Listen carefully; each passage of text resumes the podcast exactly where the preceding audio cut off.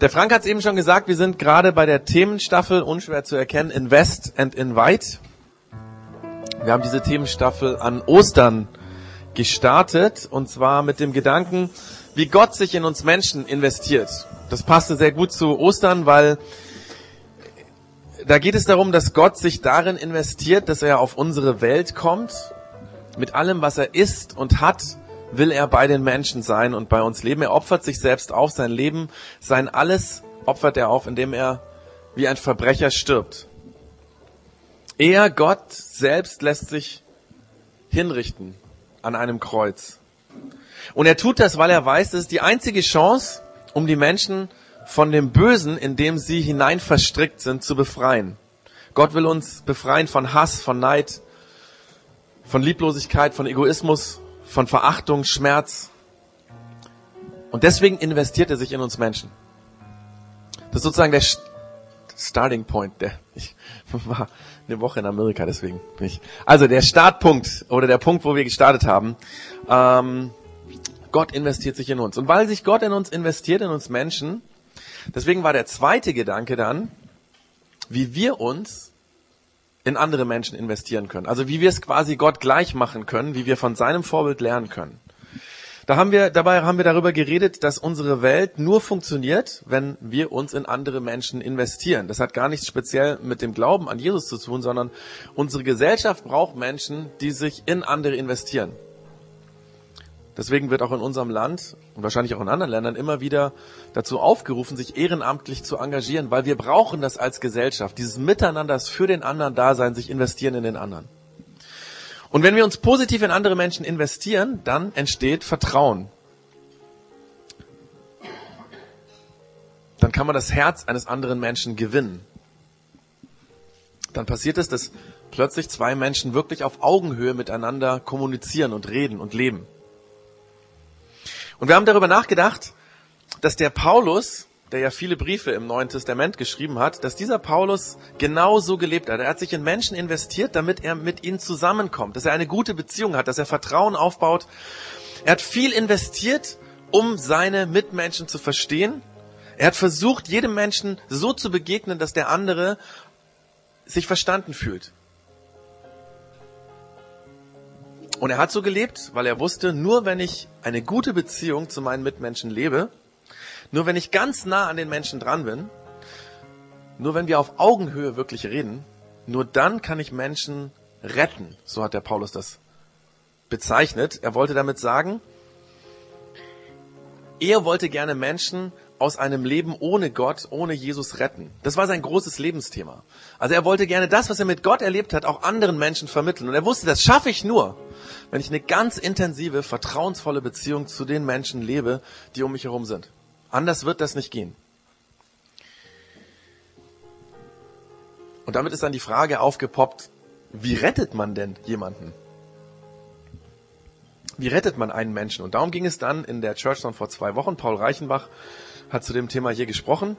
Und er hat am Anfang seiner Predigt ganz klar gemacht, retten, also aus einer, einem Leben, wo Gott keine Rolle spielt, rausretten, das kann letztendlich nur Gott. Nur Gott oder genauer gesagt der Heilige Geist kann in einem Menschen den Glauben entzünden.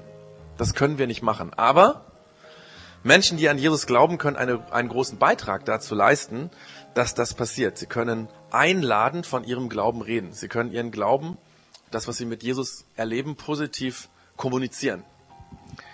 Und der Paul hat an dieser Stelle sehr offen davon geredet, dass das leichter gesagt ist als getan. Immer wieder schämen wir uns für unseren Glauben. Und der Paul hat sich an der Stelle geoutet, dass er gesagt hat, auch ihm als Pastor geht es immer wieder so, dass er sich dafür schämt. Und ich will mich an der Stelle outen und sagen, das kenne ich auch. Auch bei mir ist es so, dass es immer wieder Situationen gibt, wo ich nicht über meinen Glauben rede, weil ich mich irgendwie dafür schäme. Aber der Paul hat uns ganz, ganz viel Mut gemacht, darüber nachzudenken. Wie wichtig ist dir denn dein Glaube? Glaubst du wirklich, dass das, was du glaubst, die Beziehung zu Gott, dass das das Beste wäre für die Menschen, die du kennst? Wenn das tief in deinem Herzen ist, dann kannst du auch diese Scham überwinden, weil du weißt, hey, das ist mir wirklich wichtig. Da hatte übrigens ein ganz interessantes Zitat äh, von Steve Jobs an der Stelle. Und wer nicht am letzten, in, vor zwei Wochen da war, der sollte am besten unseren Podcast anhören. Das zitiere ich jetzt nicht, aber das ist richtig cool, weil der sich auch gefragt hat, was ist mir wirklich wichtig in meinem Leben? Und an dieser Stelle, wo der Paul letztens aufgehört hat vor zwei Wochen, da steige ich ein in unser heutiges Thema und zwar ein Leben, das einlädt. Es ist ja so, nicht jeder, der viel redet, tut auch das, was er sagt. Wir kennen alle Menschen, die viel labern, aber wir nehmen ihnen das nicht ab, weil sie das nicht leben, weil sie das nicht tun. Ihr Leben deckt sich nicht mit dem, was sie sagen. Wir mögen solche Menschen nicht, wir nehmen sie auch nicht ernst. Das sind äh, Menschen, die halt im Alltag alles Mögliche sagen, was sie dann aber nicht tun. Dummerweise haben gerade religiöse Menschen in unserem Land den Ruf, dass oft ihre Worte und ihre Taten nicht zusammenpassen. Also wir kennen sicherlich alle den muslimischen Kollegen oder Nachbarn, der großen Wert darauf legt, wie wichtig ihm sein Glaube an Allah ist, aber bei einem Betriebsfest oder bei einem Nachbarschaftsfest sehen wir ihn dann plötzlich, wie er ein Bier trinkt oder anderen Alkohol. Das überzeugt uns dann nicht wirklich. Vor allem dann, wenn wir uns daran erinnern, dass er uns immer wieder sagt, wie wichtig ihm doch die Regeln und Gebote seines Glaubens sind. Ich muss an der Stelle ganz fair sein. Es gibt natürlich viele, viele Menschen, die ihren Glauben als Muslime sehr ernst nehmen und ernsthaft leben. Aber uns stechen eben die Dinge in Augen, ins Auge, wo jemand das nicht tut, wo das nicht zusammenpasst. Und das ist natürlich bei uns Christen ganz genauso. Ja, ein Arbeitskollege, der oft über seinen Glauben an Jesus redet, zieht in seiner Abteilung über die Kollegen her. Das bleibt sofort hängen. Das merken sich die Leute. Derjenige, der immer über die Liebe Gottes redet, der lässert jetzt über einen Kollegen.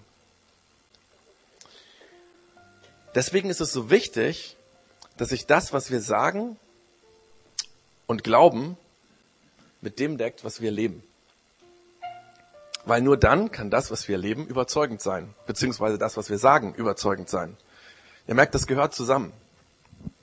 Aber wie geht das? Wie lebt man das? Wie kann das Leben so überzeugend sein, dass Worte und Taten zusammenpassen? Und an der Stelle wird schon deutlich, auch wenn das Thema ein Leben, hier steht es noch gar nicht, es kommt gleich, ein Leben, das einlädt, heißt, gehört bei diesem Leben immer Wort und Tat zusammen, ja? Also Worte und das, was ich tue, kann man nicht voneinander trennen. Dabei ist das Thema kein neues. Schon den ersten Christen war bewusst, wie wichtig es ist, dass Worte und Taten zusammengehören. Deswegen schauen wir uns einen kurzen, sieben, kurzen Siebenzeiler von dem Paulus aus einem Brief von ihm an. Äh, den Brief hat er an die Christen in Kolosse geschrieben, im damaligen Griechenland.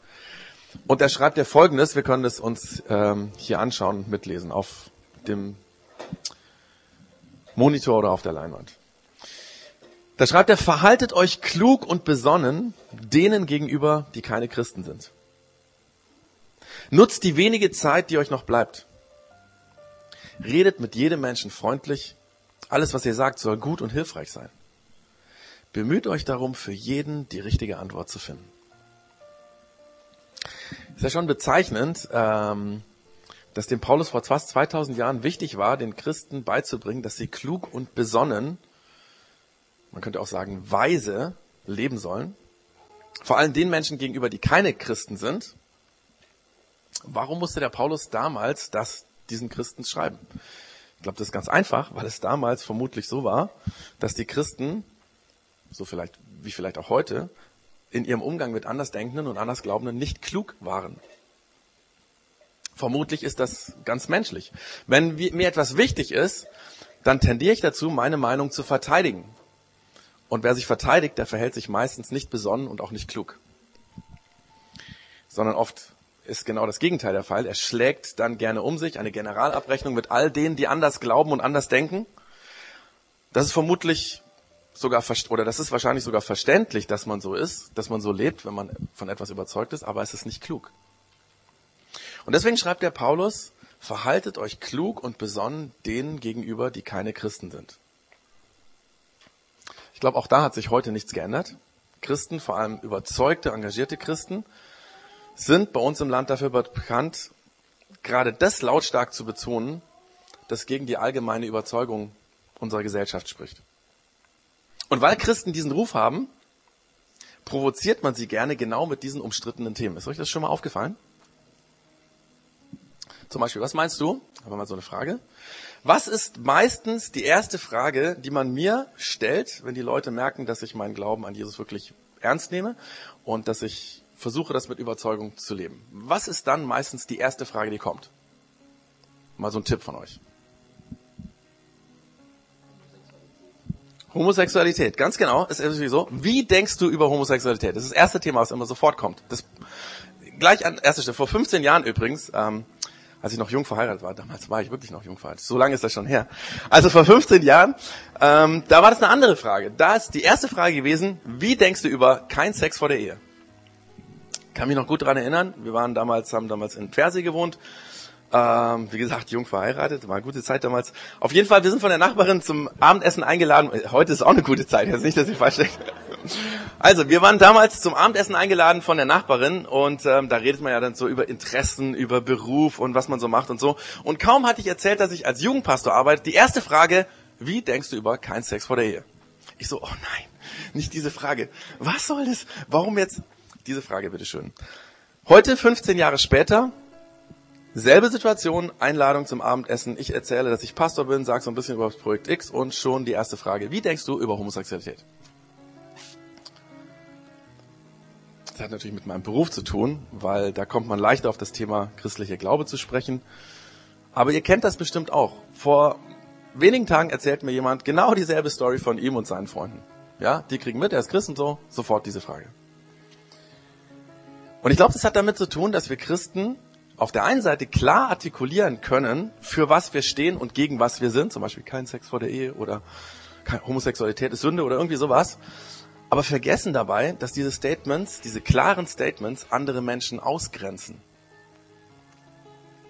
Wenn jemand zum Beispiel sagt, kein Sex vor der Ehe, wie wird sich wohl jemand fühlen, der dort dabei steht, das mitbekommt, der mit seinem Partner zusammenlebt, ohne verheiratet zu sein? Ausgegrenzt natürlich. Und wie fühlt sich ein Homosexueller, der schwul oder lesbisch lebt, wenn jemand sagt, Homosexualität ist Sünde? Natürlich fühlt er sich abgelehnt. Natürlich fühlt er sich ausgegrenzt, abgewertet, in seiner Person abgewertet, abgestempelt. Und ich glaube, es ist nicht klug, solche ähm, Statements rauszuhauen. Und das ist schon gar nicht weise. Aber weil sich viele Christen so unklug gegenüber Menschen verhalten, die keine Christen sind, ist die erste Frage, die mir als Pastor gestellt wird, was denkst du über Homosexualität? Und dann geht es darum, klug zu antworten. Und ich glaube, dass es genau das ist, was der Paulus hier meint. Verhaltet euch klug und besonnen denen gegenüber, die keine Christen sind. Wisst ihr, was ich jemanden sage, der mich nach meiner Meinung als Pastor zum Thema Homosexualität fragt? Dann sage ich ungefähr sowas. Weißt du, das ist eine echt schwierige Frage. Die kann ich gar nicht so einfach beantworten, weil Homosexualität ist ja kein abstraktes, theoretisches Thema, sondern da geht es um Menschen, die so empfinden, da geht es um Menschen, die homosexuell empfinden und in homosexuellen Beziehungen leben. Und viele von diesen Menschen haben erlebt, wie sie ausgegrenzt wurden. Viele sind nicht ernst genommen worden. Viele hatten oder haben Angst, sich zu outen. Was soll die Familie denken? Was denken die Freunde? Vielleicht die Arbeitskollegen, ja? Und wenn es um mich geht, als jemand, der in der christlichen Kirche noch arbeitet, dann muss ich ganz ehrlich sagen, die christliche Kirche, wir haben diese Menschen jahrelang verfolgt, gequält, gefoltert, umgebracht. Und alles das schwingt mit, wenn wir über dieses Thema Homosexualität reden. Und deswegen ist es ein wahnsinnig komplexes Thema und ein Thema, was sehr persönlich und sehr intim ist. Und das Einzige, was ich auf die Schnelle als Pastor oder was weiß ich bezüglich unserer Kirche, Projekt X, so auf die Schnelle zum Thema homosexuell empfindende oder lebende Menschen sagen kann, ist, dass ich sie wie alle anderen Menschen in unsere Gemeinde einlade und willkommen heiße und hoffe, dass sie sich wirklich willkommen fühlen, dass sie hier die Liebe Gottes spüren, dass sie hier Jesus kennenlernen, so wie ich mir das für jeden anderen wünsche, der in meine Gemeinde kommt. Und letztens, als es mal um das Thema ging und wir mehr Zeit hatten, konnte ich dann nach so einem ersten Anfang wirklich positiv darüber reden. Wir sind in ein super Gespräch reingekommen, konnten darüber reden, was in der Thema, äh, Bibel dazu steht zu diesem Thema, was das heute bedeutet, mit der Geschichte, aus der wir kommen, mit dem, wo wir heute leben. Und es war ein richtig, richtig gutes Gespräch. Es geht darum, klug und besonnen zu reagieren. Und das gilt vor allem für die Situation, wo wir mit Menschen reden, die einer anderen Meinung sind. Und das hat gar nichts eigentlich mit dem Glauben zu tun. Eigentlich ist das was ganz Logisches. Also wenn jemand, der überzeugter Veganer ist, mich fragt, warum ich Tiere esse, und ich ihm dann um die Ohren haue, warum es richtig ist, dass ich Fleisch esse und er ein Depp ist, dass er kein Fleisch isst, dann, ja, ihr merkt schon, das bewirkt doch letztendlich nur Konflikte. Oder wenn ein Atheist, der mit einem Muslim redet, anfängt, in einem Schlagabtausch sich einzulassen und ihm zu erklären, warum es besser ist, atheistisch zu leben, als an Allah zu glauben, dann macht das keinen Sinn. Weil das provoziert nur Abwehr. Das führt zu Konflikten, das führt zu Missverständnissen, zu Hass, zu Streit. Und deswegen sollen wir Christen klug und besonnen gerade mit den Menschen umgehen, die nicht den Glauben mit uns teilen. Die nicht zu der Kirche gehören, wo wir dabei sind. Die draußen sind. So schreibt übrigens der Paulus das im Original im Griechischen. Nicht, also da steht nicht die keine Christen, sondern die draußen sind. Wir sind dazu berufen, unsere Mitmenschen zu lieben, wie Gott sie liebt. Wir sind dazu berufen, sie einzuladen, positiv einzuladen, an Jesus zu glauben. Aber wir sind nicht dazu berufen, zu streiten. Und dann schreibt der Paulus weiter, nutzt die wenige Zeit, die euch noch bleibt. Leider ist es ein bisschen unglücklich in dieser Bibelübersetzung, das ist übrigens die Hoffnung für alle, wer die kennt. Nutzt die Zeit, die bleibt, das hört sich so ein bisschen hektisch an, ja? Es ist nur noch ganz wenig Zeit, wir müssen ganz schnell das äh, nutzen und, und, und, als wenn man ganz viel in eine kurze Zeit reinpacken müsste, das ist damit nicht gemeint, weil das passt natürlich auch nicht zu dem vorigen, klug und besonnen zu handeln. Eigentlich geht es hier um was anderes. Es geht um Situationen, und die kennt jeder, die man verpasst und die nie wiederkommen werden. So ein Klassiker wäre zum Beispiel zwei Senioren, Oma, Opa im hohen Alter, die sich nach vielen, vielen, äh, viele, viele Jahre, Jahrzehnte nicht gesehen haben, sehen sich wieder. Sie merken plötzlich, dass sie als Teenager, als junge Erwachsene ineinander verliebt waren, aber niemand hat darüber geredet. Und dann haben sich die Wege getrennt, jeder hat jemand anders geheiratet, die Ehen waren mehr oder weniger glücklich, vielleicht hat der eine sich scheiden lassen, ist ein zweites Mal verheiratet. Und dann mit über 80 trifft man sich wieder und man stellt fest, wenn ich damals was gesagt hätte, dann wäre ich bestimmt glücklicher geworden. Aber keiner hat was gesagt und es ist zu spät.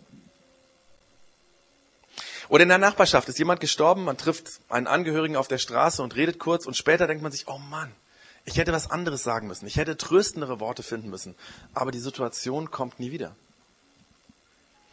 Oder auch, was unseren Glauben an Jesus betrifft, ja, da merkt man plötzlich, hey, eben war eine Chance, da hätte ich über meinen Glauben reden können, da hätte ich erklären können, super hätte es gepasst, warum mir der Glaube so wichtig ist.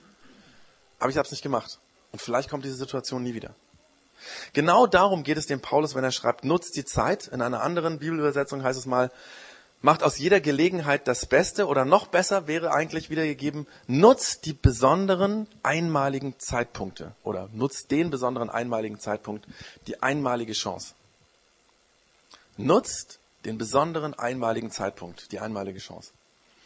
Leider kann ich an der Stelle kein Patentrezept dazu geben, wie man diesen richtigen Zeitpunkt findet. Das ist ja genau die Herausforderung. Es gibt keine Checkliste, die man immer führt, irgendwie so auf dem iPhone und jetzt, oh, jetzt ist der Zeitpunkt. Das gibt's leider nicht. Es gibt nur den Heiligen Geist, der in den Menschen lebt, die an Jesus glauben. Und dieser Heilige Geist kann und will uns diese einmaligen Chancen zeigen. Aber dazu müssen wir offen sein, bereit sein, auf diesen Heiligen Geist zu hören, auf die Stimme in uns, die sagt, jetzt, jetzt ist die Chance, jetzt musst du das und das tun. Und ich glaube, diese Offenheit, dafür offen zu sein, die fängt damit an, dass ich vielleicht morgens bete, Jesus, Lass mich heute den richtigen Zeitpunkt nicht verpassen, etwas zu sagen oder zu tun. Also zum Beispiel, wenn ich von dir reden kann oder wenn ich jemandem was Gutes tun muss oder wenn ich vielleicht schweigen muss. Das gibt's auch. Klugheit heißt oft einfach zu schweigen und nichts zu sagen. Und dann, als wenn dem Paulus das noch nicht genug gewesen wäre, sucht er nochmal andere Worte, um zu verdeutlichen, worum es geht. Und dann schreibt er, Redet mit jedem Menschen freundlich. Alles, was ihr sagt, soll gut und hilfreich sein. Bemüht euch darum, für jeden die richtige Antwort zu finden. Freundlich sollen wir sein. Gut und hilfsbereit. Das trifft so etwa das, was der Paulus hier im Griechischen geschrieben hat. Ich zeige euch mal, was er wörtlich geschrieben hat, weil das so ein bisschen, finde ich, stärker ist von der Ausdrucksweise. Er schreibt, eure Worte sollen immer voller Gnade und mit Salz gewürzt sein. Ein Bild. Indem wir reden, sollen wir gnädig und barmherzig sein mit unserem Gegenüber. Nicht rechthaberisch. Nicht verständnislos. Nein, gnädig, barmherzig, freundlich, verständnisvoll. Und zwar immer. Steht hier, immer. Und Salz war damals etwas Teures und jeder wusste, wie Essen ohne Salz schmeckt. Warum? Weil wenn das Geld knapp war, war das Essen fad. So einfach war das damals. Das können wir uns heute nicht so vorstellen. Und Salz hat man gebraucht, um Lebensmittel haltbar zu machen. Wenn man kein Salz hatte, ist das Essen ganz schnell vergammelt. Also vor allem die Dinge, die man haltbar machen wollte. Und so wie Salz für das Essen wichtig ist, damit es schmeckt, damit es länger hält, so sollen wir Worte finden, die gut schmecken und die nachhaltig helfen.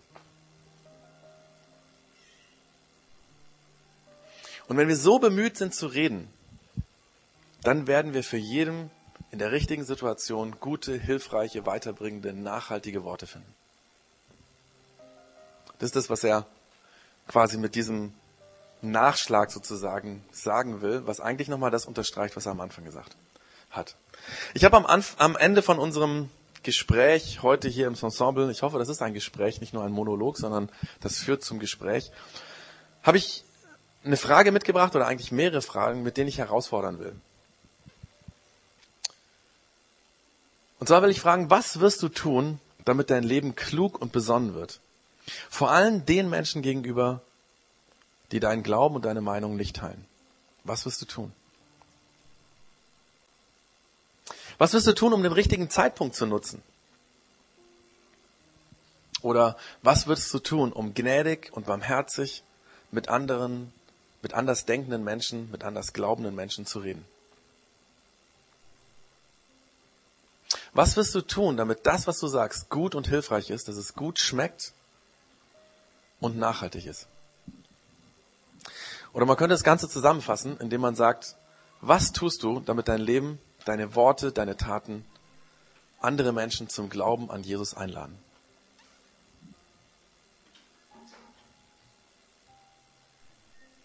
Es ist ja so, wenn man sich was vornimmt, dann ist es wichtig, dass das konkret ist. Also, wir hatten im Vorbereitungsteam ein Beispiel. Wenn ich merke, hey, ich muss mich mehr um meinen Großvater kümmern. Vielleicht ist die Großmutter gestorben oder was auch immer. Ich muss mich mehr um meinen Großvater kümmern. Dann wird sich durch diese Erkenntnis nichts ändern. Überhaupt nichts. Aber wenn ich mir vornehme, ab heute werde ich meinen Opa jede Woche am Dienstagabend und am Donnerstagnachmittag, am besten noch mit einer Uhrzeit, am Dienstag um 18 Uhr, am Donnerstag um 15 Uhr oder so, anrufen. Und einmal im Monat, am ersten Samstag im Monat, da werde ich ihn besuchen. Wenn du dir das so konkret vornimmst, dann hast du eine Chance, dass sich dein Verhalten verändert. Und ich glaube, genauso brauchen wir konkrete Dinge, die wir ändern, damit unser Leben einladend wird. Dass ich zum Beispiel konkret sage, ab jetzt werde ich jeden Morgen beten, Jesus hilf mir, dass ich klug und besonnen lebe. Dass ich erst denke, dann rede. Erst zuhöre, vielleicht sogar schweige und abwarte, bis der Moment kommt, wenn ich rede. Dass ich mir sage, jeden Morgen werde ich dieses Gebet sprechen. Oder dass ich sage, ich bete, Jesus hilf mir, den richtigen Zeitpunkt zu finden. Ich habe so oft den Zeitpunkt verpasst. Und dass du dir vornimmst, das will ich jeden Morgen beten. Und ich bin mir sicher, wenn man das tut, also Gebet ist nichts irgendwie nur ein Gespräch an die Decke, sondern dann wird sich wirklich was verändern. Erstens mal, weil es dir selber wichtig ist und du wirst aufmerksam auf das, was dir wichtig ist. Also du beweist damit, dass es dir wirklich wichtig ist. Es gibt ja so viele Dinge, die sagen, oh, die sind mir wichtig, aber sie sind mir eigentlich erst dann wichtig, wenn ich es wirklich tue. Und dann wird Gott es ernst nehmen und er wird dir die Zeitpunkte zeigen und er wird dir helfen, klug und besonnen zu reden und zu leben. Es kann auch sein, dass du sagst, einmal im Monat nehme ich mir Zeit und dann auch wieder konkret einen Tag, am ersten Samstag im Monat, am letzten Samstag im Monat, was weiß ich, nehme ich mir Zeit und lade meinen Nachbar auf einen Kaffee ein, um zu reden, um zu verstehen, um Vertrauen aufzubauen. Könnte auch sein. Oder vielleicht sagst du, ab jetzt werde ich jeden Tag für eine Personengruppe, mit der ich mir echt schwer tue, beten. Leute, die anders denken, anders fühlen, anders leben. Und du sagst, für diese Menschen werde ich beten, damit ich sie verstehe, dass ich eine Liebe für sie kriege, dass ich mit ihnen fair umgehe. Aber auch da müsste man sich dann vielleicht schon konkret überlegen, wann bete ich das denn jeden Tag? Das wird nicht zufällig passieren. Oder vielleicht noch ein letztes Beispiel. Ich vereinbare mit meinem Pastor ein regelmäßiges Treffen, wo ich darüber reden werde, wie wir über, äh, über Reizthemen klug und besonnen reden können, ohne unsere eigenen Überzeugungen über Bord zu werfen, weil das ist ja die Spannung, ne? Über Reizthemen klug und besonnen reden und seine eine, eigenen Meinungen nicht über Bord werfen. Vielleicht sagst du dir, hey, ich werde mich regelmäßig mit meinem Pastor treffen, da muss natürlich der Pastor mitspielen, aber das kann ich euch verraten, das werden wir tun, dafür ist immer Zeit. Vielleicht sind sogar zwei oder drei Leute, mit denen wir uns regelmäßig treffen, das müssen wir dann gucken, weil das echt ein herausforderndes Thema ist, auch für mich. Wie macht man das? Klug und besonnen, auf der anderen Seite seine eigenen Überzeugungen behalten. Wie gesagt, das wird nicht zufällig passieren, sondern wir müssen es tun und ich glaube, Jesus will uns dabei helfen. Deswegen bete ich jetzt und sage, Jesus, hilf uns dabei, dass unser Leben klug und besonnen ist. Gerade den Menschen gegenüber, die anders ticken, anders denken, anders glauben. Dass wir die richtigen Zeitpunkte finden. Dass wir ein Leben leben, was einlädt. Jesus, eigentlich muss ich dir das gar nicht mehr sagen, weil du hast es jetzt gehört. Wir wünschen uns ein Leben, was einlädt was positive Beziehung zu Menschen lebt. Dass wir bekannt sind als die Menschen, die für andere sind und nicht als die Menschen, die gegen etwas sind. Weil Jesus, du bist auf diese Welt gekommen, weil du für uns Menschen warst. Und das haben die Leute gespürt. Du hast krasse Dinge gesagt, hohe Standards gehabt und die Leute haben dich geliebt und sind zu dir gekommen. Jesus, das möchten wir auch leben. Und ich glaube, das lag daran, weil du klug und besonnen geredet hast und weil du den richtigen Zeitpunkt gefunden hast. Und wir wünschen uns das, dass wir das auch können. Hilf uns in der nächsten Woche, Jesus, dass wir das von dir lernen. Und dass wir uns eine Sache vornehmen, die wir konkret tun, dass sich unser Leben ändert. Und wir Menschen werden, die dafür bekannt sind, dass sie für etwas sind, einladend leben, positiv sind. Wir brauchen deine Hilfe dazu, Jesus. Amen.